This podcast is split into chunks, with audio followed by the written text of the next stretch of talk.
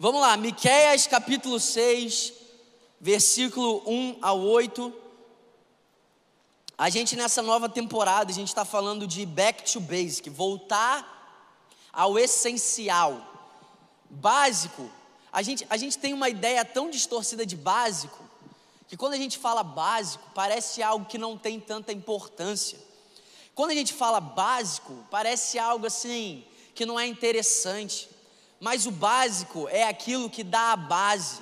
O básico é o que sustenta todo o resto. Back to basic não é voltar para algo que não é tão interessante. Back to basic é a gente voltar para a essência, a gente voltar para aquilo que realmente importa, a gente voltar para os alicerces que sustentam tudo que a gente vai construir daqui por diante. Sabe por quê, irmão? Pior do que não construir nada é você gastar a sua vida construindo algo que não está alicerçado em Cristo. Porque além de você gastar tempo, gastar a sua energia, você vai estar tá investindo na sua frustração. Porque você vai gastar anos da sua vida, energia, tempo, construindo algo, e quando vier o dia difícil, quando vier a tempestade, quando as coisas não estiverem tão favoráveis, quando vierem os ventos fortes, e eles vêm mesmo e sempre vêm, você vai ver tudo que você gastou a sua vida inteira indo por terra. E eu oro para que ninguém aqui seja uma pessoa como essa. Eu oro que você entenda o valor do alicerce, o valor do fundamento, o valor da base, amém? Para que a gente possa construir algo maravilhoso, algo glorioso, mas algo que não pode ser destruído. Amém, gente? Então, Miqueias, capítulo 6, versículo 1 a 8. Ouçam o que diz o Senhor, fiquem de pé, defenda a sua causa, que as colinas ouçam o que você tem para dizer. Versículo 2: Ouçam, ó montes, a acusação do Senhor. Vixe, deu ruim já, hein? A acusação do Senhor Escutem, calma aí, varão. Escutem alicerces eternos da terra, pois o Senhor tem uma acusação contra o seu povo. Meu Deus, já tem gente desligando o YouTube agora. Vai dar tudo certo no final, irmão. Fica até o final. Hein? E ele está entrando em juízo contra Israel. Meu povo, o que eu fiz contra você? Fui muito exigente? Responda-me. Eu o tirei do Egito, e o redimi da terra da escravidão. Enviei Moisés, Arão e Miriam para conduzi-lo. Meu povo, lembre-se do que Balaque, rei de Moabe, pediu e do que Balaão, filho de Beor, respondeu. Versículo 6.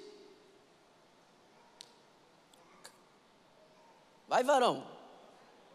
Travou, é tão forte que, irmão.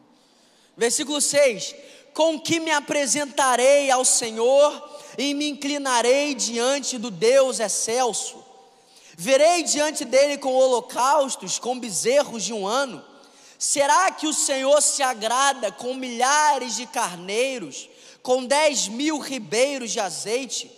Darei o meu primogênito pela minha transgressão, o fruto do meu corpo pelo meu pecado, o pecado da minha alma?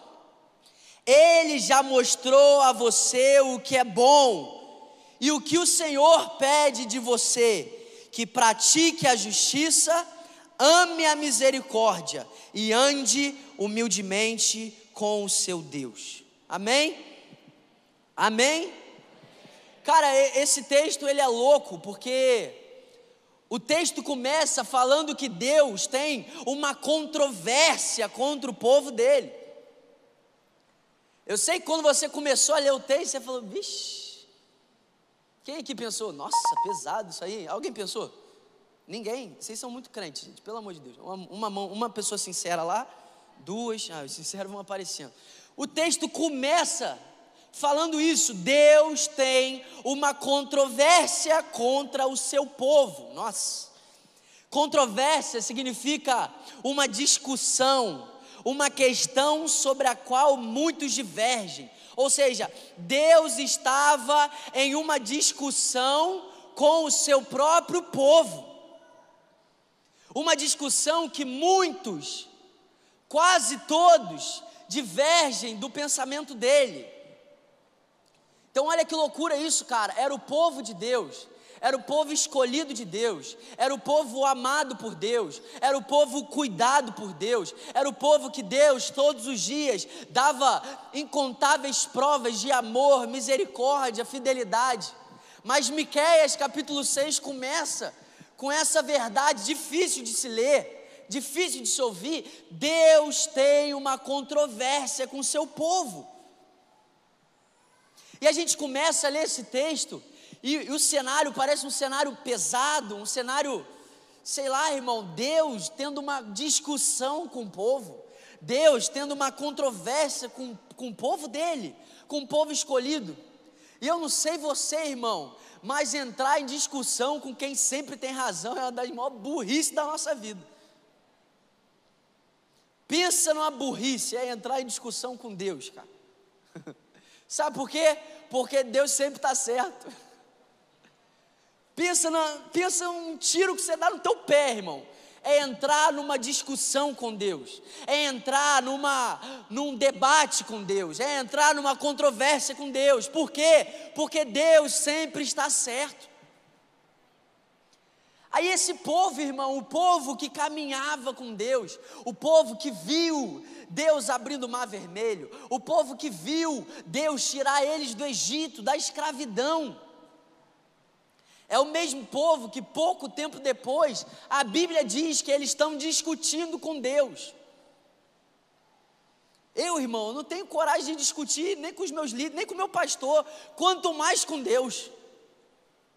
Agora, esse povo está discutindo com o próprio Deus, cara. Olha que loucura. Agora, olha como que Deus é bom. Se eu sou Deus, cara, eu nem tenho esse diálogo. Mas Deus é tão bom, tão misericordioso, tão compassivo, tão tardio em castigar, que Ele está dialogando com um povo que tem uma controvérsia contra Ele. A gente já começa a ver graça aqui, porque se a gente servisse a um Deus mau, se a gente servisse a um Deus ruim, diante de uma controvérsia, diante de uma discussão, Deus mandaria fogo, consumiria todo mundo, mataria todo mundo, mas Deus levanta um profeta para mostrar para o povo que eles estão errados, isso é graça. Isso é graça, cara. O povo entrando em discussão com Deus e Deus levantando um profeta para responder o povo. Irmão, Deus é tão bom que Deus está chamando no versículo 1, no versículo 2, a própria criação como testemunha. Deus está chamando a criação para testemunhar que nele não há injustiça, que nele não há pecado. Ele chama, ó, os montes se levantem. Deus está chamando a própria criação como testemunha, diante dessa interrogação que Ele está dando para o povo dele. E além disso, Deus ainda dá chance de resposta, porque pessoas que não têm caráter, pessoas que têm desvio de caráter, elas podem estar certas, elas podem estar erradas, elas não deixam a pessoa responder nada. Elas falam e elas vão embora. Elas falam e mandam você calar a boca. Elas não te dão direito de resposta. Mas Deus é tão convicto nele mesmo, e Deus é tão misericordioso, que Ele dá oportunidade para o povo responder. Agora, sabe qual é a doideira? O povo não tem o que responder. Por quê? Porque Deus é bom, irmão. Porque nele não há injustiça porque Ele é o mesmo ontem, hoje, sempre, porque Ele é misericordioso, porque Ele é maravilhoso, porque Ele zela por nós. Então tem um povo com uma controvérsia com o próprio Deus. Deus levanta a criação como testemunha e dá chance para que eles respondam, mas um silêncio toma conta daquele lugar. E glória a Deus pelo silêncio, porque muitas vezes é no meio do silêncio que a gente é curado, não é não? Muitas vezes é no meio do silêncio que a gente reconhece um erro. Ficar em silêncio dói. Quando alguém fala alguma coisa, cara, quando alguém expõe alguma coisa, ou você tá, o silêncio dói. O silêncio dói, mas liberta. O silêncio pode não ser tão confortável, mas ele traz cura. O silêncio não pode, ser, não ser, pode não ser a coisa mais agradável do mundo, mas ele restaura a gente, ele conduz a gente ao arrependimento. Então é esse o cenário: o povo de Israel, o povo amado por Deus, o povo escolhido por Deus. Agora é o povo que tem uma controvérsia. Diante da criação como testemunha, diante de uma chance de responder, o que acontece no meio desse povo é o silêncio. E glória a Deus pelo silêncio. Porque muito pior do que o silêncio seria alguém se levantando para falar uma besteira. Muito pior, é no silêncio que a gente conhece um sábio. Provérbios diz isso. Que o tolo, até quando fica quieto, se torna sábio. Então o silêncio, cara, ele cura, o silêncio ele liberta, o silêncio ele restaura, é uma ferramenta de Deus. E muitas vezes a gente recebe perguntas do próprio Deus e glória a Deus porque a gente não tem respostas. Até porque grande parte das perguntas que Deus faz para a gente, Ele não está atrás da resposta, Ele está atrás do nosso silêncio. E esse povo está lá em silêncio. E eu amo porque, irmão, quanto mais é dado, mais é cobrado, amém? Eu sempre falo isso para as pessoas. As pessoas chegam para mim, cara, você me cobra muito. Eu falo, irmão, você que me falou que deseja viver nesse nível. Eu cobro as pessoas de acordo com o padrão que elas me falam que elas querem viver. Então, se você está falando para mim que você só quer ser um cara que frequenta um culto, eu vou te cobrar de maneira diferente do que eu cobro o cara que diz que quer ser um pregador da palavra, que quer ser um canal da glória de Deus, eu cobro diferente. Porque quanto mais é dado, mais é cobrado. E a gente está diante de um povo que Deus escolheu para ser o povo para manifestar a glória dele. O povo que seria um canal de luz no meio das trevas. O encargo, o chamado de Israel, é para que eles pudessem trazer salvação à terra é para que através dele as misericórdias, o favor de Deus, a graça, o amor, ele fosse visto diante de todas as nações. Ou seja, o chamado de Israel é trazer luz para as nações. Mas o meio de trazer luz para as nações não pode viver em trevas. Como é que o povo que Deus levantou para trazer luz para as nações vai viver em trevas? Não tem nada a ver. E aí parece, se a gente não entender isso, parece que Deus cobra demais esse povo. Mas na verdade, Deus está cobrando de acordo com aquilo que Ele deu. Deus está chamando esse povo, que era o povo que deveria brilhar no meio da escuridão, para sair da escuridão. Deus está chamando o povo dele, que era luz para as nações, para não viver em trevas. Porque a vontade de Deus é que nenhum de nós vivamos em trevas. A Bíblia chega ao ponto de dizer que nós somos filhos da luz, por isso nós devemos andar nela. Ou seja, irmão, treva não tem nada a ver com a nossa vida. Trevas tem a ver com o ambiente que a gente vai para que a glória de Deus se manifeste. Trevas é o lugar que a gente pisa para que a presença de Deus tome aquele lugar. Agora, a minha vida não pode estar em trevas, porque eu sou filho da luz é, é muito incoerente. Ele me libertou do império das trevas. Ele me transportou. Se ele me transportou, eu não posso mais estar lá. É por isso que se ele transportou e a gente quer viver, ele vai sempre vir atrás e falar: sai desse lugar, eu não quero você aí. Esse não foi o lugar que eu conquistei para você. Sai dessas trevas. E é isso que Deus está fazendo com esse povo. 1 Tessalonicenses capítulo 5, versículo 5 diz: Vocês são filhos da luz, filhos do dia. Nós não somos da noite, nem das trevas. Assim, pois, não durmamos como os demais. Pelo contrário, vigiemos e sejamos sóbrios. Ou seja, se eu sou filho da luz, se Jesus pagou um alto preço naquela cruz para me transportar do império das trevas, não faz sentido hoje eu viver em trevas. Não faz sentido hoje eu sair do reino de paz, justiça e alegria e voltar para o reino das trevas, de destruição. E a bondade de Deus é vista quando a gente enxerga Deus levantando um profeta para tirar esse povo de lá. Porque a gente pode ler esse texto e falar: nossa, Deus está entrando em juízo. Deus está entrando em juízo com o seu povo, e na verdade, irmão, a gente tem que voltar a entender o que, que juízo é que a gente está num tempo, né, que se você falar juízo, não, juízo não faz parte da minha vida. Como não? A Bíblia diz que o trono de Deus, a base é misericórdia, justiça e juízo. Como que juízo não faz parte da minha vida? Agora, sabe o que a Bíblia também diz? Que existe, Salmo 150, eu acho, é, algum salmo aí, 154, sei lá. Que existe misericórdia em cada um dos feitos de Deus. Sabe o que isso significa? Que não existe nenhuma ação de Deus que não esteja regada de misericórdia. Não existe nenhuma ação de Deus que não visa o nosso bem. Não existe nenhuma ação de Deus que o propósito não é o nosso bem. Só que para muitas vezes viver o bom propósito, a gente sai de uma posição de bem-estar.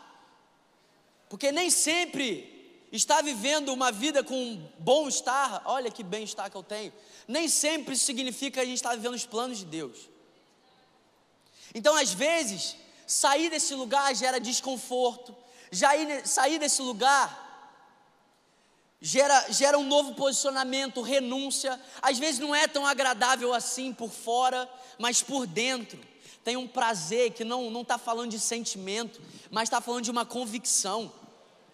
E a gente pode ler um texto como esse e falar assim: nossa, Bernardo, não, agora nós estamos na nova aliança, não existe mais juízo. Como assim, irmão? Se você acha que juízo é visando mal, amém. Amém. Porque o castigo que nos traz a paz, ele levou. Amém. Mas se você consegue enxergar o juízo como um meio de Deus manifestar a misericórdia, a bondade e o amor dele, continua valendo. E eu não sei você, mas eu amo os juízos de Deus. Semana passada eu recebi um, Jesus, Lady House sabe o que eu estou falando. Foi maravilhoso, irmão, cura nem sempre é agradável para minha alma, até porque minha alma não é crente. Amém? Nem sempre é agradável, mas é maravilhoso ser cuidado, é maravilhoso ser disciplinado, é maravilhoso ser instruído. O Senhor é o meu pastor, a sua vara, o teu cajado consolam, consolo. Ser corrigido por Deus, ser instruído por Deus, ver Deus te tirando de um lugar e trazendo de volta, mesmo que isso gere um desconforto isso é o que? O que a Bíblia diz? Consolo. Aí o Espírito Santo se chama consolador, e a gente acha que o Espírito Santo não corrige, mas o pastor consola corrigindo. Olha aí. Deus está me dando tudo agora, irmão. Vai pegando aí, ô hipergraça, Jesus. E Deus nos ama demais para não nos corrigir.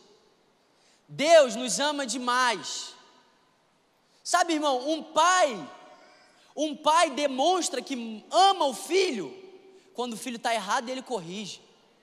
E é engraçado que quando a gente é moleque, quando a gente é criança, quando a gente não tem maturidade, a gente sempre olha um amigo nosso que tem um pai que caga para ele. Fulano vai para tudo quanto é lugar. Quando eu era moleque, então, ah, fulano pode ir para tudo quanto é lugar, fulano pode ir para lá, fulano pode ir para esse lugar, fulano pode fazer isso, fulano pode fazer isso pode fazer aquilo. Eu virava para meu pai, para minha mãe, vocês são os piores pais do mundo. Quem nunca fez isso aqui, irmão? Agora, eu não vou nem te contar o que aconteceu com os meus amigos, que tinham pais como esses. Porque o pai que ama mantém o filho perto. O pai que ama, quando necessário, corrige. O pai que ama dá uns tapinha. Um tapinha não dói. Dor de verdade é não ser instruído. Dor de verdade é não ter alguém que fale o caminho que você deve seguir. Dor de verdade são pessoas que deixam você quebrar a cara sem te falar nada. Isso que é dor, irmão.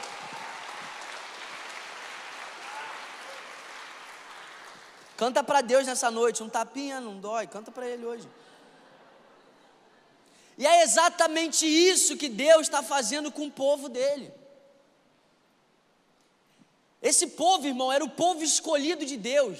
Mas no meio desse povo, os profetas profetizavam o que eles achavam que tinha que profetizar. Pensa em nenhum profeta aí não. Os profetas, a Bíblia chegou ponto de falar: vocês não estavam no meu conselho, vocês profetizam coisas que não vêm de mim. Ou seja, dá na lata, o cara profetiza, sabe? É.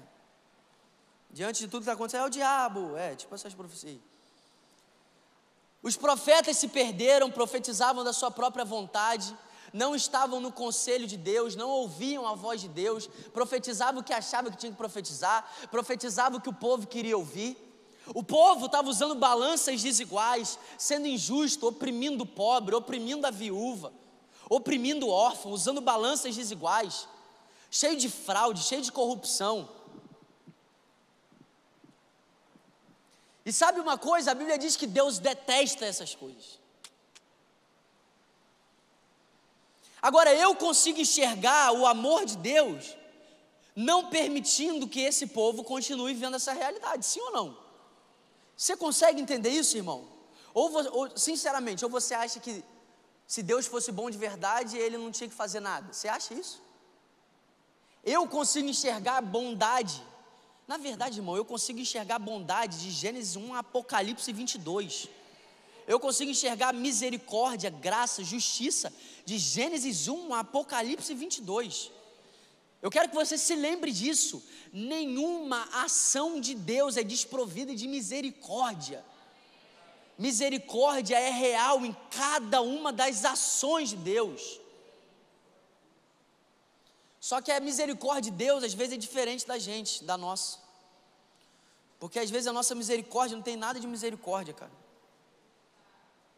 Agora eu quero te falar o que, que eu creio que é um dos principais motivos pelo qual esse povo estava vivendo dessa maneira. Eu quero te falar é, como que um povo que viveu o que esse povo viveu, porque Miquéia está trazendo a, a memória deles. Miquéia está falando assim: ó, lembre-se, lembre-se, lembre-se. Lembre-se do que Deus fez. Deus libertou esse povo do Egito, esse povo era escravo no Egito. Aí, aí o profeta fala: lembra quando Balaque chamou Balaão? Lembra o que eu fiz? Porque Balaque chamou Balaão, que era um profeta, e falou: Eu quero que você amaldiçoe esse povo.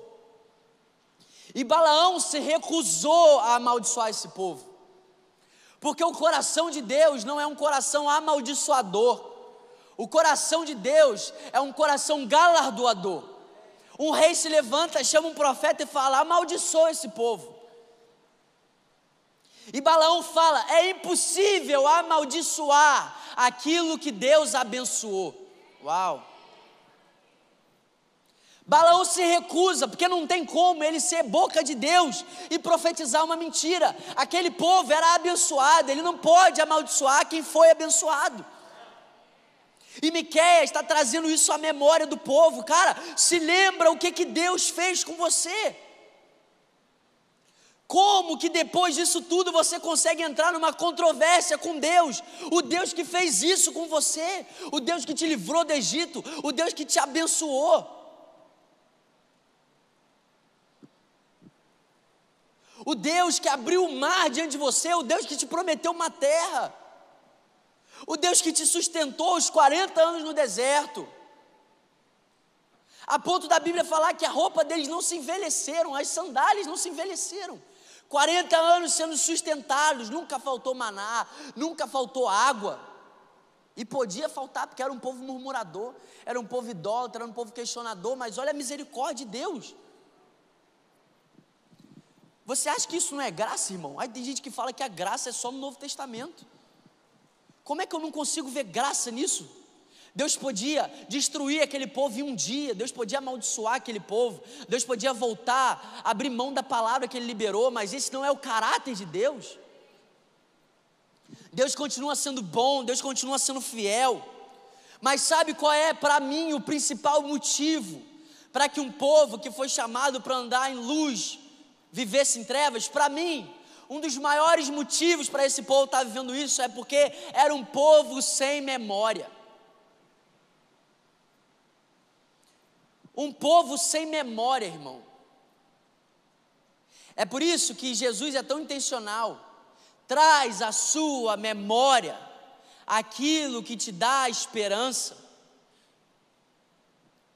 A gente vê quão importante a memória é porque a falta de memória fez um povo que deveria viver em luz viver em trevas. A falta de memória fez um povo que deveria ser constrangido com quão bom Deus é, fez esse povo entrar em controvérsia com o próprio Deus, uma discussão. E quantas vezes não é assim na nossa vida, irmão? Quantas vezes parece que a gente se esquece de tudo que Deus fez até aqui? Sabe qual é um dos, dos exercícios mais poderosos na nossa vida? É lembrar. É lembrar tudo que Deus já fez. Irmão, estou passando uns desafios. E sabe o que, que me sustenta nesses desafios? Um, é o Espírito Santo dentro de mim. Mas dois, também é me lembrar de tudo que Deus já fez até aqui. Cara, quando eu começo a me lembrar da onde Ele me tirou, dos livramentos, das oportunidades, da onde Ele me colocou, da família que eu estou formando, da igreja que eu estou, quando eu me lembro de cada um dos feitos dele, isso me encoraja, isso me alinha, isso me empodera. Eu não consigo ficar questionando a Deus quando eu me lembro de tudo que Ele já fez. Eu não consigo. Esses dias eu estava, eu estou ainda no desafio, mas eu estava com os amigos meus lá na casa e eu falei assim, cara, eu não consigo duvidar de Deus, eu não posso duvidar de Deus, porque Deus já fez tanta coisa. Quando você lembra de tudo que Deus já fez, você é impedido de questionar.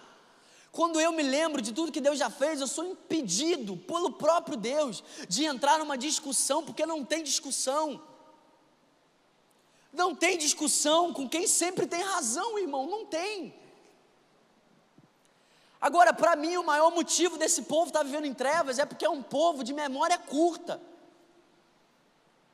É um povo que, no meio das dificuldades, no meio dos desafios, se esquece do que Deus já fez. E quantas vezes, irmão, a gente começa a murmurar, a gente começa a questionar, a gente começa a afrontar o próprio Deus. Por quê? Porque a gente se esquece o que Ele já fez. Porque se você tiver essa disciplina diária de se lembrar tudo que Deus já fez, eu duvido que você questiona Ele.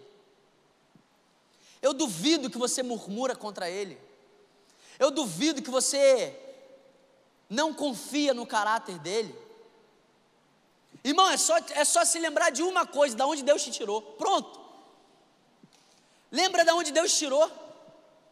O que Miquel está falando para esse povo é, cara, lembra Lembra o que Deus já fez para você. Lembra de onde você estava, de onde Ele te tirou. Lembra como é que era a sua vida. Lembra dos anos de escravidão no Egito. Lembra, lembra, lembra, lembra, lembra. Sabe, Nex, é hora da gente lembrar de tudo que Deus já fez. Ontem eu estava meio angustiado, cara. Estava conversando com a Thay.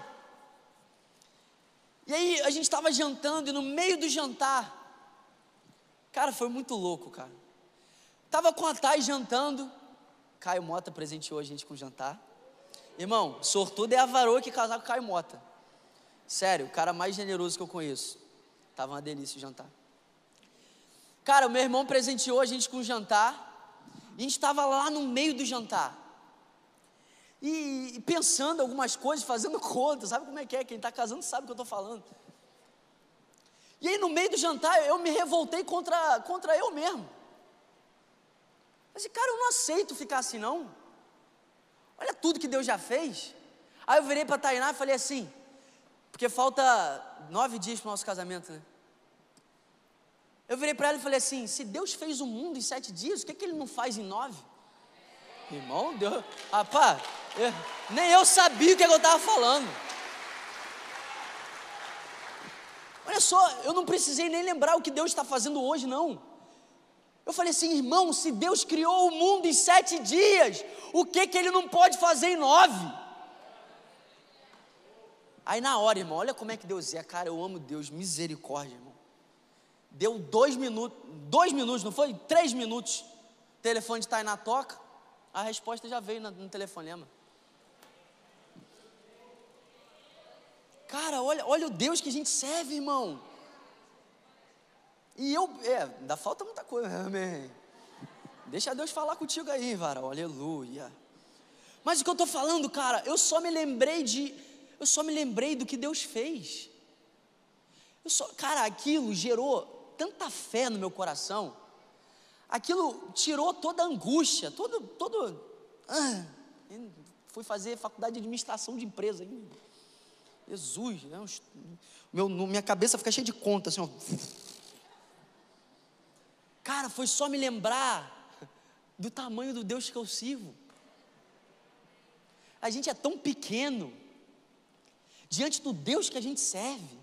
E naquela hora eu falei assim: Meu Deus, cara, como é que eu. Uh, que raiva de mim mesmo. Se Deus criou o mundo em sete dias, irmão, seis dias, descansou no sétimo. Que, que Deus não faz em nove? Irmão, o que, que Deus não pode fazer nessa noite? Me responde.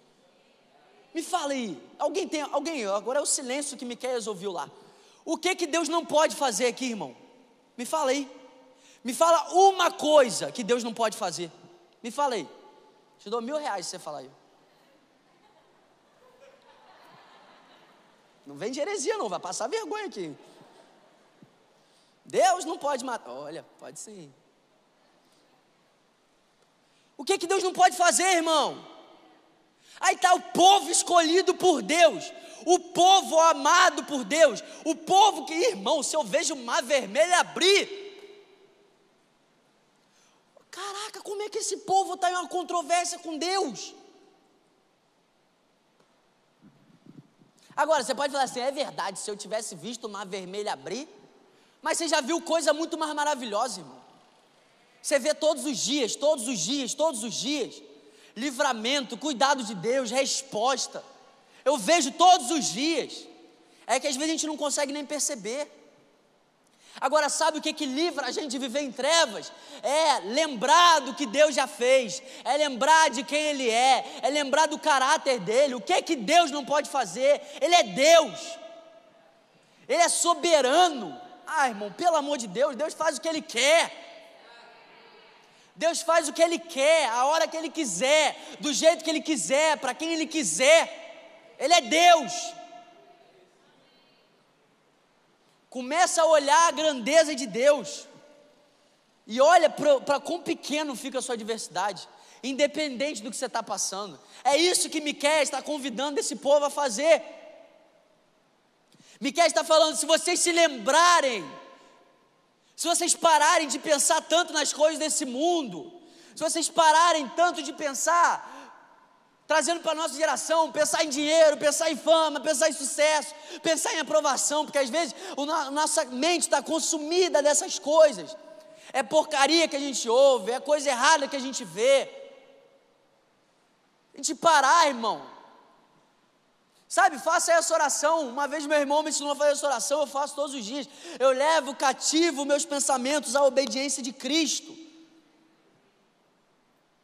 Se a gente parar de pensar tanto nas coisas desse mundo, naquilo que não tem valor, daquilo que vai passar, e começar a pensar nas coisas eternas, em quem Deus é, do caráter dele, no coração dele, você vai ver o conto de fé injetado em você.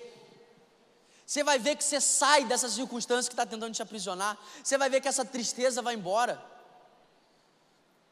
Lembrem-se, o convite de Miquel, o convite de Deus é lembrem-se. Lembrem-se se você sair daqui nessa noite se lembrando de tudo que Deus já fez, irmão, você vai viver a melhor semana da sua vida. Não, mas tanto desafio. Quem disse que viver a melhor semana é uma semana sem desafio? A gente fala isso, aí na nossa cabeça a gente já estava pensando num cenário perfeito. Não, irmão. Viver a melhor semana da sua vida é viver baseado nessa palavra.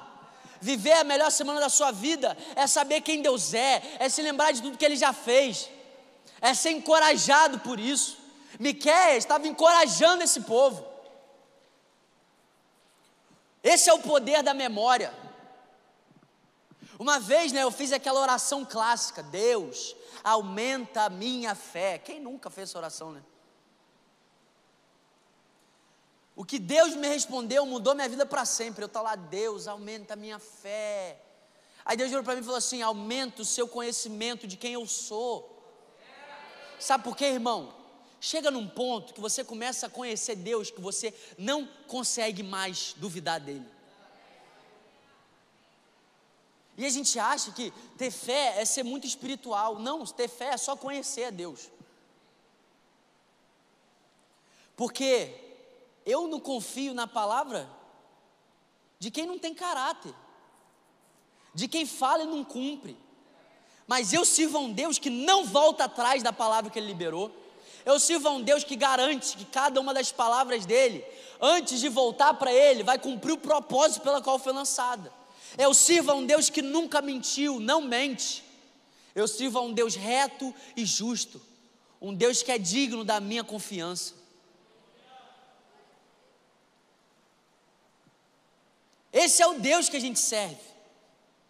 Esse é o Deus, é o nosso Pai, irmão, nosso Pai. Então o que, que Deus quer da gente nessa noite? Lembrem-se do que Ele já fez. Lembrem-se de quem Ele é. Rei dos reis, Senhor de senhores, soberano, poderoso, maravilhoso, Pai, Senhor, dono, governador da minha vida. Esse é Deus. O Deus que antes de criar céus e terra já tinha determinado cada um dos meus dias. Pensa numa verdade que me injeta fé, alegria. Sabe, irmão, meu, meu amanhã pode ser incerto para mim, para Deus não é. Antes de criar o mundo, Ele já tinha determinado cada um dos seus dias. E você está aí achando que teu futuro é incerto. Incerto para quem? Incerto para quem, irmão? Pode ser incerto para a economia, pode ser incerto para a política, pode ser incerto para essa era, mas não é incerto para Deus. E Deus é Deus sobre tudo e sobre todos. É, irmão, meu amanhã será melhor que ontem, não é, não é um, um mantra que eu estou tentando acreditar, é uma verdade que a palavra me garante. É de glória em glória.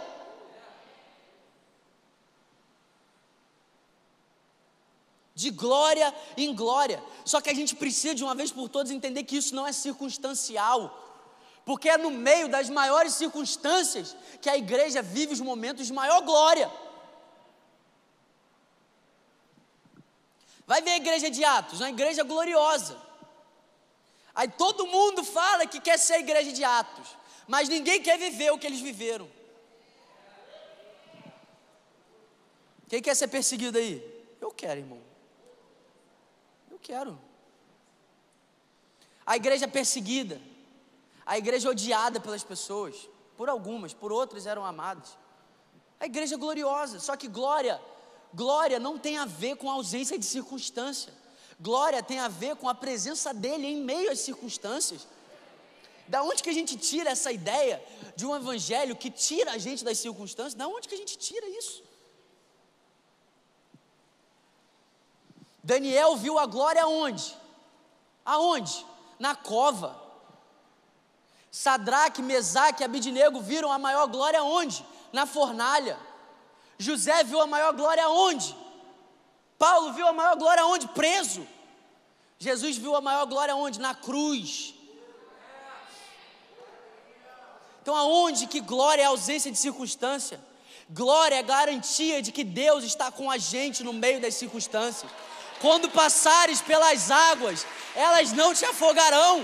Quando passares pelo fogo, eles não te queimarão mil cairão à sua direita, dez mil à sua esquerda e direita, mas você não vai ser atingido. Isso que é glória.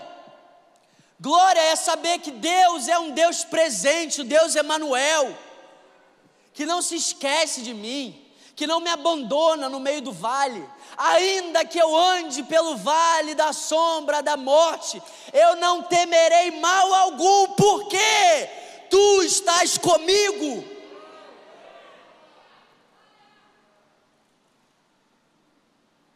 Essa é a glória do Evangelho, é a glória de ser sustentado no meio das adversidades, é a glória de andar acima das adversidades. Pedro está lá andando sobre a água. Por que, que Pedro não está voando? É sobre a dificuldade, não é voando, para a gente não achar que é, oh, oh, Deus vai me tirar daqui, eu vou voar como um anjo. Não, anda sobre pisa em cima. Esse é o caráter de Deus, está com a gente, irmão. Acorda amanhã sabendo de uma coisa: Deus é Deus presente, e esse é o maior presente da vida. É saber que eu não sirvo a um Deus que de vez em quando vem, de vez em quando vai, não!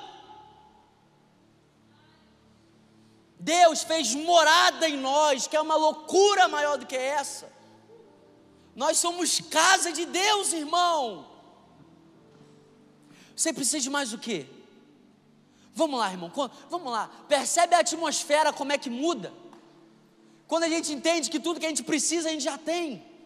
Percebe como que você já está diferente? Tem. Percebe que não está mais encorajado ou não, irmão? Porque você está lembrando que tudo que você precisa você já tem.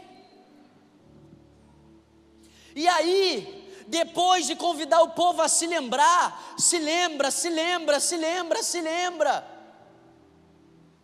Aquele povo começa a cair em si. Glória a Deus. E aí a resposta natural de quem cai em si é: o que eu tenho que dar, o que eu tenho que fazer.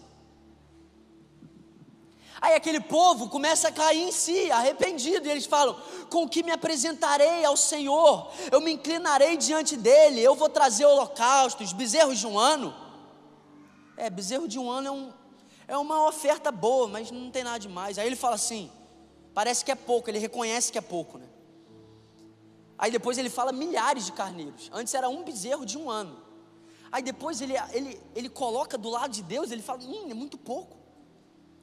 Aí ele fala: então eu vou trazer milhares de carneiro. Uau, que oferta! Mas comparado com Deus, é muito pouco também. Aí depois ele chega ao ponto de falar: eu vou trazer 10 mil ribeiros de azeite, mas ainda é muito pouco. Depois ele chega ao ponto de falar: eu vou dar o meu primogênito.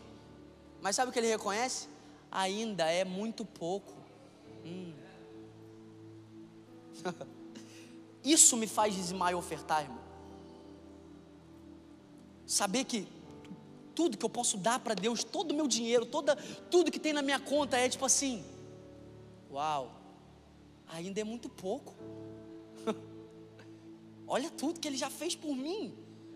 Olha, olha, olha o caráter do Deus que eu sirvo, cara. Ainda é muito pouco.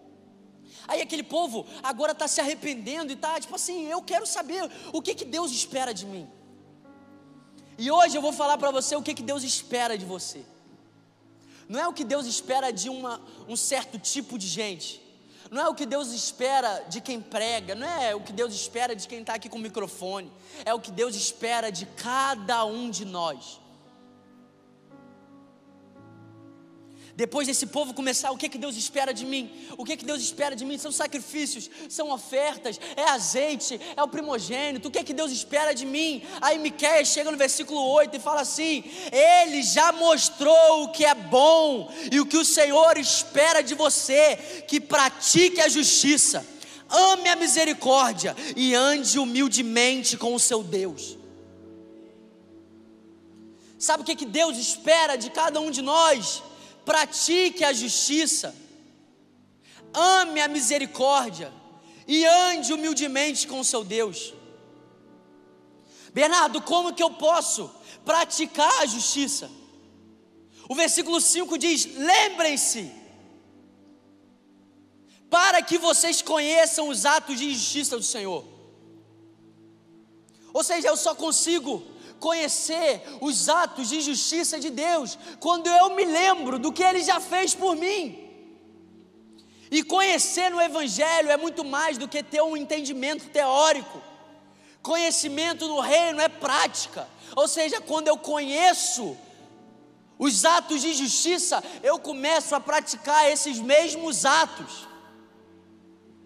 Então, quando eu me lembro do que Deus já fez e eu enxergo os atos de justiça dele, eu começo a conhecer, e se eu conheço, eu pratico. Então, Deus deseja de nós. Eu amo na versão NVI que fala assim: Deus exige de nós. Sabe por quê, irmão? Ai, Jesus, me dá graça para falar isso aqui. Se você conhece a Deus, se você conhece a justiça dele, e as misericórdias dele, e você não praticar a justiça, você se perdeu, irmão. Se você conhece a Deus, conhece o caráter dele e conhece os atos de justiça, e você não pratica isso, você se perdeu. Mas glória a Deus que a gente vem e serve o Deus que vem atrás da gente. O problema não é estar perdido, o problema é permanecer perdido. Aí Miquel está falando: se você se lembrar dos atos, você conhece a justiça. Se você conhece a justiça, você pode praticar, porque é impossível praticar aquilo que eu não conheço. E como que eu conheço? Me lembrando. Quando eu me lembro dos atos de Deus, eu começo a praticar os mesmos atos. É por isso que Jesus falou: se vocês me seguem, vocês farão obras ainda maiores do que a minha. Por quê? Porque se Ele é o nosso Senhor, se Ele é o nosso modelo, eu preciso fazer o que Ele fez. Jesus disse: Eu só falo o que eu ouço meu Pai dizer, eu só faço aquilo que eu vejo Ele fazendo. Porque eles são um, e agora nós somos um com o Pai. Então eu só posso falar o que eu ouço meu pai falar, eu só posso fazer o que eu ouço meu, o que eu vejo meu pai fazendo.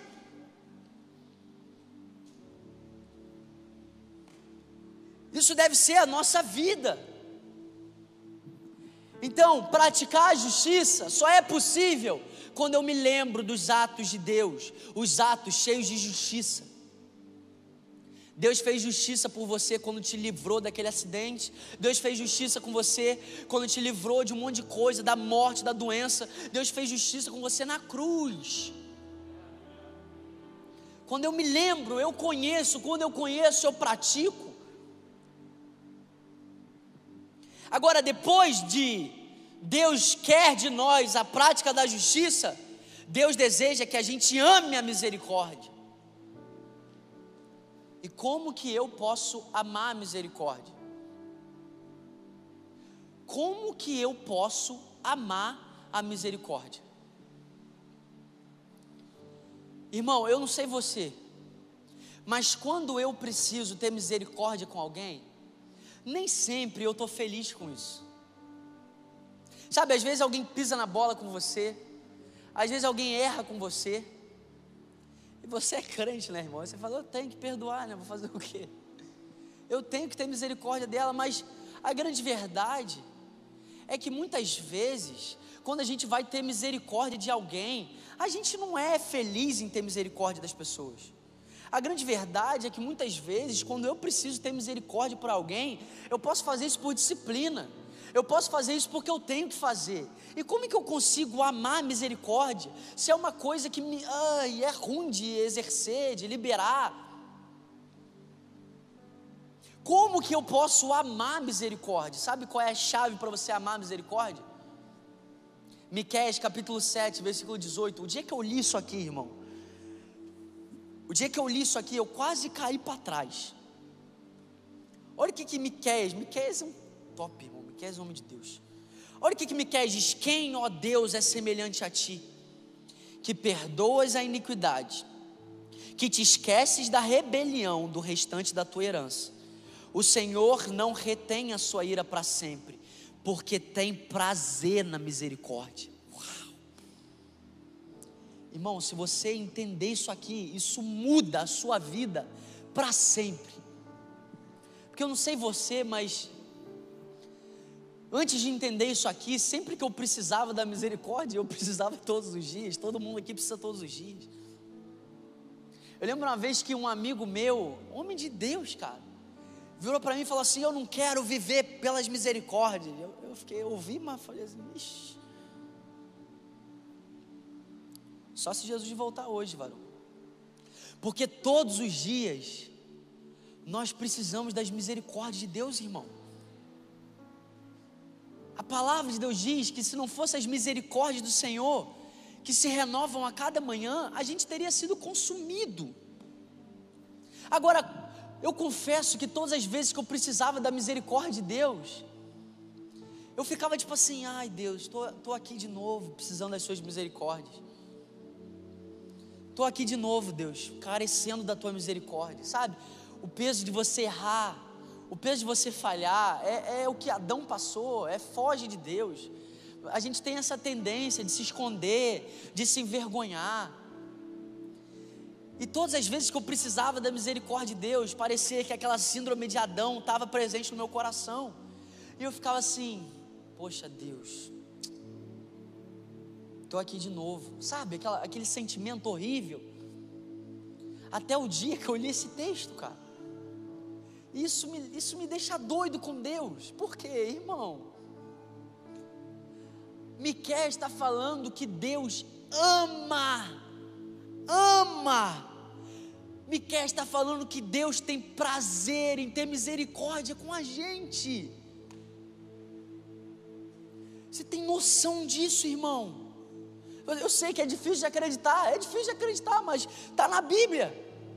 Miqueias capítulo 7, versículo 18, depois confere aí. Olha o que, que Miqueias está falando, o Senhor não retém a sua ira para sempre, porque tem prazer na misericórdia. Irmão, Deus tem prazer em derramar misericórdia sobre as nossas vidas. A gente pode ter uma ideia de um Deus que todos os dias pela manhã, ele, ah, eu vou liberar a misericórdia, eu tenho que liberar a misericórdia, eu entreguei Jesus. Não! O Deus que a gente serve é um Deus que tem prazer na misericórdia. E se Deus tem prazer em liberar misericórdia para mim, eu vou ter prazer em receber essa misericórdia. Até porque, por melhor ou pior que você seja, irmão, todos os dias você vai carecer dela. Irmão, você pode ser o cara mais crente. Você pode ler a Bíblia 10 horas durante o seu dia. Você pode passar o dia inteiro orando. Eu duvido que vai ter um dia que você não precise da misericórdia de Deus. Moisés precisou da misericórdia de Deus. Paulo precisou da misericórdia de Deus. João, Pedro, todos os heróis da fé, todos os grandes homens, todos os grandes profetas, eles precisaram das misericórdias de Deus. E todos nós temos vivido a misericórdia. Mas Deus não deseja apenas que a gente viva, Deus deseja que a gente entenda o coração dele por trás daquilo que ele libera. Irmão, a Bíblia está falando para mim, para você, que Deus tem prazer em ter misericórdia do seu povo. Sabe, meu irmão? Talvez você pode pensar assim, pô, então agora eu vou viver precisando ainda mais da misericórdia. Não, irmão. Porque quando você conhece o caráter de Deus, quando você conhece o coração de Deus, quando você conhece Ele, você quer viver uma vida reta, você quer viver uma vida justa, você quer viver uma vida íntegra. Agora, essa vida só é possível quando a gente conhece o caráter de Deus. É por isso que a Bíblia diz que é o amor de Deus que nos conduz ao arrependimento. Ter a ideia de um Deus cheio de ódio pode levar a gente para um remorso, mas arrependimento é só para quem entende que Deus ama se arrepende de verdade, aquele que entende que é amado por Deus. Irmão, eu posso falhar amanhã, eu não quero falhar, eu quero agradar o meu Deus, Ele é digno de receber a minha retidão. Mas a grande verdade é que nós somos falhos. Agora, no dia que eu falho, se tem uma coisa que eu me lembro é disso. É, eu estou carecendo da misericórdia de Deus, mas graças a Deus eu sirvo a um Deus que tem prazer em ter misericórdia de mim. E sabe como que eu posso amar a misericórdia?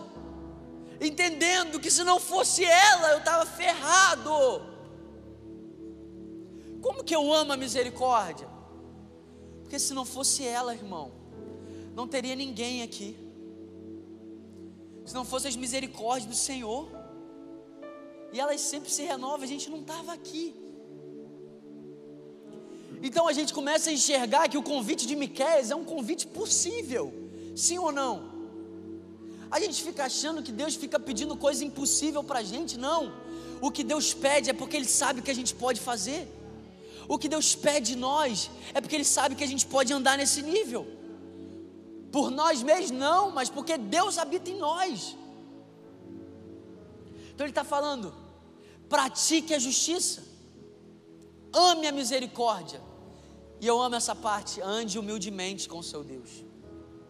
Porque, irmão, depois de entender o caráter de Deus, depois de ser tão constrangido com tanta graça, com tanto favor, com tanta misericórdia, eu não consigo acreditar que existe espaço para soberba. Cara, é tipo assim, irmão. Acho que, acho que a soberba é uma coisa de quem não sabe, não sabe de onde Deus te tirou, irmão. como, cara, como, irmão? Eu sei, cara, eu sei que se não fosse Deus na minha vida, eu sei que se não fosse as misericórdias do Senhor nessa manhã, eu teria sido consumido. Então, como que eu posso ser soberbo diante disso? Eu amo porque um dos maiores privilégios, uma das maiores graças da nossa vida é saber que a gente pode andar humildemente com o nosso Deus. Irmão, quer uma coisa mais sem sentido do que ficar tentando transparecer para Deus aquilo que você não é? É, não, agora eu vou orar, ó oh, Deus e meu Pai. Amém. Se você se sente à vontade, amém. Mas se você está fazendo isso só para você tentar convencer Deus de alguma coisa, Deus conhece o mais profundo do seu ser. Deus conhece cada pensamento que passa na tua cabeça. Deus conhece cada uma das nossas intenções. E Ele continua morando em nós. Olha que loucura, irmão. Irmão, quem aqui nunca parou para pensar assim? Tem um monte de gente que faz essa comparação, né?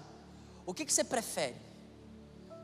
Sei lá, você prefere tal ou você prefere saber o que está todo mundo pensando? Irmão, isso deve ser a coisa mais louca do mundo. Imagina, eu pregando aqui, dando tudo, e você pensando assim, ai, eu tacava o microfone na tua cabeça aí. Ainda bem que eu não tenho esse dom. e cara, pensa que loucura é. Pensa se você conhecesse os pensamentos de cada uma das pessoas aqui desse lugar. Pensa, você que está aí me assistindo pela internet. Se por um minuto você conhecesse o pensamento de cada uma das pessoas, eu acho que eu, eu morro. Agora, sabe qual a loucura? Deus conhece todos os pensamentos de todos os seres humanos, cara. E mesmo assim, Ele entrega o filho dele. Que é isso, irmão? Cara, como, como, como? Deus conhece cada pensamento que passa na minha cabeça, cada intenção no meu coração, aquilo que é oculto para os homens, aquilo que é oculto até para mim, Deus conhece. E Deus continua tendo misericórdia de mim, me perdoando, acreditando, cuidando de mim, me alinhando, me, me cuidando, me castigando, enfim. Por amor Deus continua tendo misericórdia de mim. Aí eu conheço o caráter de Deus, tem prazer na misericórdia. Aí, irmão, aí a gente está livre de uma das maiores desgraças dessa era, que é a soberba. Quer ficar livre da soberba, irmão? Eu amo que o pastor Renan Belas, cara. Eu amo esse cara. Uma vez eu estava numa agenda junto com ele. E ele pregou uma mensagem, irmão. Eu fiquei eu fiquei assim, cara, eu só não vou no apelo porque eu acabei de pregar, aí nego vai achar que eu estou em pecado. Mas ele falou assim: olhe para dentro de você, só não demore e olhar para o alto. Uau! Olhe para dentro de você, sabe? Olhe mesmo, reconheça tudo aquilo que precisa ser mudado, reconheça tudo aquilo que ainda é ruim que existe em nós Reconheça mesmo, cara, a gente é crente, a gente nasce de novo, mas ainda cheio de maldade, cheio de arrogância, cheio de egoísmo, cheio de coisas que eu não queria ter. Mais alguém aqui, gente? Isso tem sido um exercício diário para mim, olhar para dentro mesmo, cara. Enxergar aquilo que às vezes é difícil, às vezes aquilo que a gente não quer ver. Mas eu lembro todos os dias dessa palavra do pastor Renan. Olhe para dentro de você, mas não demore em olhar para o alto. Uau. Porque quando eu olho para dentro, o que isso pode gerar é desespero. Quando eu olho para dentro, o que isso pode gerar é condenação. O que eu olho, quando eu olho para dentro, o que pode gerar é vergonha. Quando eu olho para dentro, o que pode ser gerado é culpa. Mas quando eu olho para o alto, quando eu olho para o alto, irmão, a vergonha vai embora a culpa vai embora, a condenação vai embora. Por quê? Porque a gente está com os olhos fixos nele, e ele é cheio de graça, cheio de misericórdia, cheio de amor. Por isso que a gente tem que olhar fixamente para ele. Sabe, gente? Agora, tudo isso aqui que eu estou falando nessa noite, praticar a justiça, amar a misericórdia, e andar humildemente com Deus começa em a gente se lembrando de quem Deus é. Começa quando a gente se lembra tudo aquilo que Ele já fez. Começa quando a gente se lembra. Cara, quando eu me lembro, eu não consigo encontrar motivos para não confiar. Eu não consigo, eu já tentei me esforçar, mas eu não consigo achar motivos para não descansar. Eu não consigo, às vezes até você fica tipo assim, ai, mais uma vez, tá bom. Eu não consigo achar motivos em entrar em uma controvérsia com Deus. Eu não consigo achar motivos de entrar numa discussão com Deus, porque Ele é bom, porque Ele é misericordioso, porque Ele é o nosso Pai, porque Ele entregou Jesus naquela cruz, porque Ele nos sustenta, porque Ele é um Deus presente. Sabe, isso é voltar para o que realmente importa. Back to basic, voltar ao essencial. Voltar para aquilo que tem alicerce para sustentar as nossas vidas, Cristo. É só nele que nós não seremos abalados. É só nele que a gente persevera, é só nele que a gente passa por todas as adversidades. É só nele que a gente passa e ainda fica mais forte. É só nele que a gente passa e sai ainda mais grato, ainda mais confiante, ainda mais encorajado. É só nele. Sabe o que eu amo do Evangelho, irmão? É que a gente pode ler Gênesis, Êxodo, Levítico, Números, Deuteronômio, Josué, Ruth, todos os livros da Bíblia, e a gente vai se deparar com uma realidade. Tem tudo a ver com ele, cara. Você pode ler de Gênesis Apocalipse, não vai ter um capítulo, não vai ter um livro que você vai chegar numa conclusão diferente. Você vai ler a Bíblia inteira e você vai falar assim: tem tudo a ver com ele. É dele, porque dele, por ele, para ele são todas as coisas. Eu amo que Paulo, quando se depara com isso, ele fala: quem primeiro que deu para que ele retribua? Ninguém deu nada para Deus. Ninguém nunca deu nada para Deus para que ele tenha que retribuir, pelo contrário, foi Ele que nos deu todas as coisas. Foi Ele que nos deu vida quando nós estávamos mortos em nossas transgressões. Foi Ele que nos perdoou, foi Ele que nos curou. Ou tem alguém aqui que era digno, irmão, do amor de Deus? Nenhum ser humano na face da terra merece o amor de Deus. É por isso que esse tro... isso me deixa doido, cara. Você vai conversar com, com gente de outra religião. Você não, eu estou buscando evoluir, eu estou buscando evoluir. Tipo assim, irmão, pelo amor de Deus, tu é muito ruim, cara. Tu tem que nascer de novo. Não tem como evoluir, tu é ruim, cara. Eu sou ruim. A gente tem que nascer de novo. Se não nascer de novo, não entra no reino, porque a gente nasce mini capetinhas, irmão. Aí, os atos de justiça do ser humano, olha, olha o quanto aquela pessoa é boa, olha o que eu tava, olha o que ela está fazendo sem Jesus no coração dela, sabe como é que Deus chama os atos de justiça? Isaías disse: os atos de justiça de vocês para Deus são um trapo de imundície.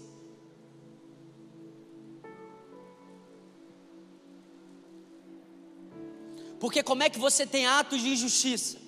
Se a justiça não habita em você, irmão.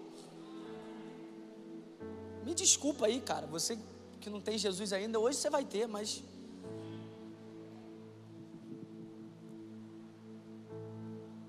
Sabe o que Deus espera da gente? É isso, cara. Imagina se a gente sai daqui praticando a justiça. Sabe o que é praticar a justiça? É ser reto. Praticar a justiça é ser íntegro. Na nossa empresa, na nossa faculdade, no nosso trabalho, nos nossos relacionamentos, na nossa casa, na nossa rua. Imagina, imagina um povo reto, um povo que pratica a justiça. Agora imagina um povo que pratica a justiça, mas detesta a justiça própria. Imagina que glorioso. Um povo que pratica a justiça, mas não é soberbo, porque sabe que só pode praticar a justiça porque Deus tem prazer na misericórdia. E aí, irmão, aí a soberba corre. E eu não sei você, mas uma das melhores coisas é andar humildemente com Deus. Sabe, uma das melhores coisas é poder acordar, poder me conectar com meu pai e ser sincero com ele. Sabe, tem gente que se eu for sincero, talvez a pessoa vai me questionar, talvez a pessoa vai duvidar de mim, mas eu posso ser sincero com meu pai. Essa é uma das melhores coisas, cara, é servir a um Deus que está disposto a ouvir os meus defeitos, ouvir o meu clamor, ouvir a minha súplica, ouvir a minha voz desesperada, ouvir a minha tristeza pelos erros, pelas falhas. Ele ouve, ele ouve, ele transforma. Imagina se a gente servisse a um Deus que a gente tem que chegar e ficar assim, ó, oh, meu Pai lindo, exaltado. É, irmão, tem dia que eu oro assim, mas tem dia que eu oro, me socorre, Deus. Tem dia que eu oro, Pai, na beleza da Sua santidade, glorioso, soberano, e tem dia que eu não consigo nem falar. Tem dia que eu não consigo nem falar. Mas mesmo assim Ele está presente. Mesmo assim Ele está me curando. Sabe qual é o convite de Deus para a humanidade? Irmão, ouve isso aqui. Sabe qual é o convite de Deus para a humanidade? Deixa Deus ser Deus. Deixa Deus encher teu coração de misericórdia. Deixa Deus encher teu coração de perdão. Deixa Deus encher teu coração de paz. Deixa Deus encher teu coração de esperança. Deixa Deus encher teu coração de alegria. Deixa Deus ser Deus. Fé é deixar Deus ser Deus.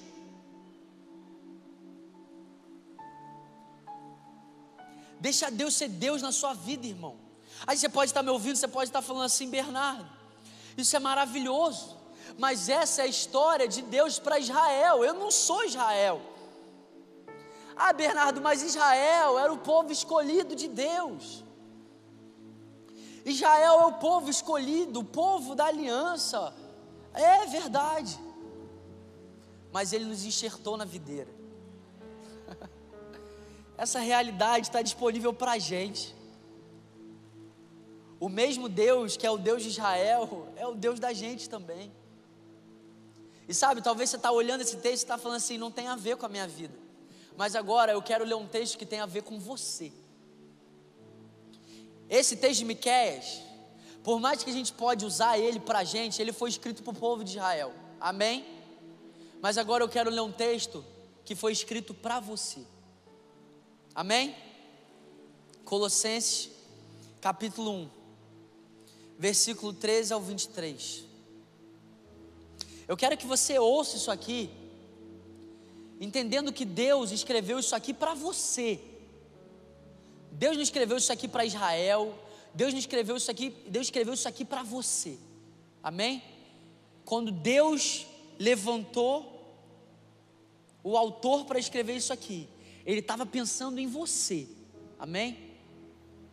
Ele nos libertou do poder das trevas e nos transportou para o reino do seu Filho amado, em quem temos a redenção, a remissão dos pecados. Ele é a imagem do Deus invisível, o primogênito de toda a criação.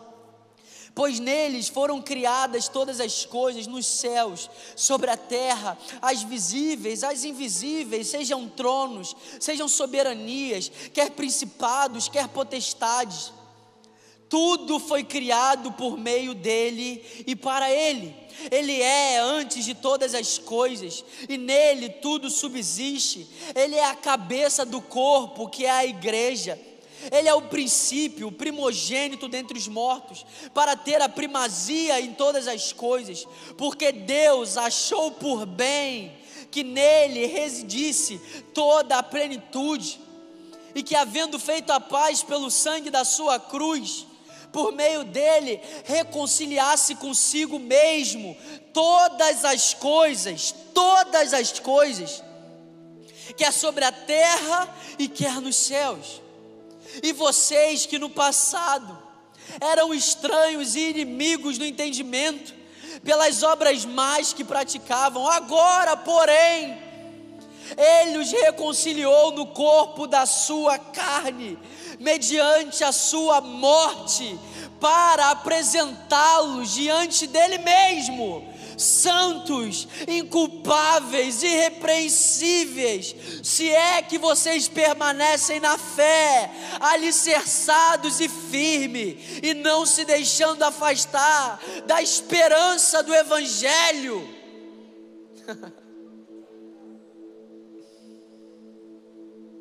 e vocês que no passado eram estranhos inimigos, irmão, Todos nós éramos inimigos de Deus. A Bíblia diz que Deus mostra o seu amor para a humanidade, entregando Jesus quando nós ainda éramos inimigos dele. Todos nós éramos inimigos, estranhos no entendimento, por causa das nossas obras mais que a gente praticava. Mas sabe qual a loucura? Jesus, naquela cruz, nos reconciliou Jesus naquela cruz nos reconciliou com o Pai. E Jesus naquela cruz não apenas nos reconciliou, mas ele garantiu que aquilo que ele estava fazendo era para poder apresentar a gente diante do Pai, santos, inculpáveis, irrepreensíveis diante dele. Sabe, irmão, você acreditando em mim ou não, você acreditando nisso ou não, o que o Evangelho nos diz é que eu e você, nós somos santos. Isso fazendo sentido para você ou não, você acreditando nisso ou não, por causa de Jesus naquela cruz, nós somos santos.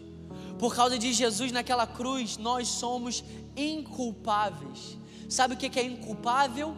Não existe mais a possibilidade em que culpa exista dentro de nós. Inculpáveis. Alguém inculpável é alguém que eu não posso mais atribuir culpa. Ele foi inocentado. Depois que ele foi inocentado, eu não posso mais condenar ele. Isso é você diante de Deus. Inculpável. Sabe o que eu vim aqui pregar para você nessa noite? É que chegou a hora de você viver essa realidade. Chegou a hora de você abrir mão, abrir mão dessa condenação, abrir mão dessa vergonha, abrir mão dessa culpa, abrir mão dessa ideia que você tem sobre Deus. Não, não, não, não, não. Ele é galardoador. Eu sirvo a um Deus que tem prazer em ter misericórdia. Eu sirvo a um Deus que por mais que ainda tenham tantas coisas em mim precisando ser transformadas, ele se alegra em cada passo que eu dou, ele não apenas se alegra em cada passo que a gente dá, mas ele está com a gente dando cada passo também.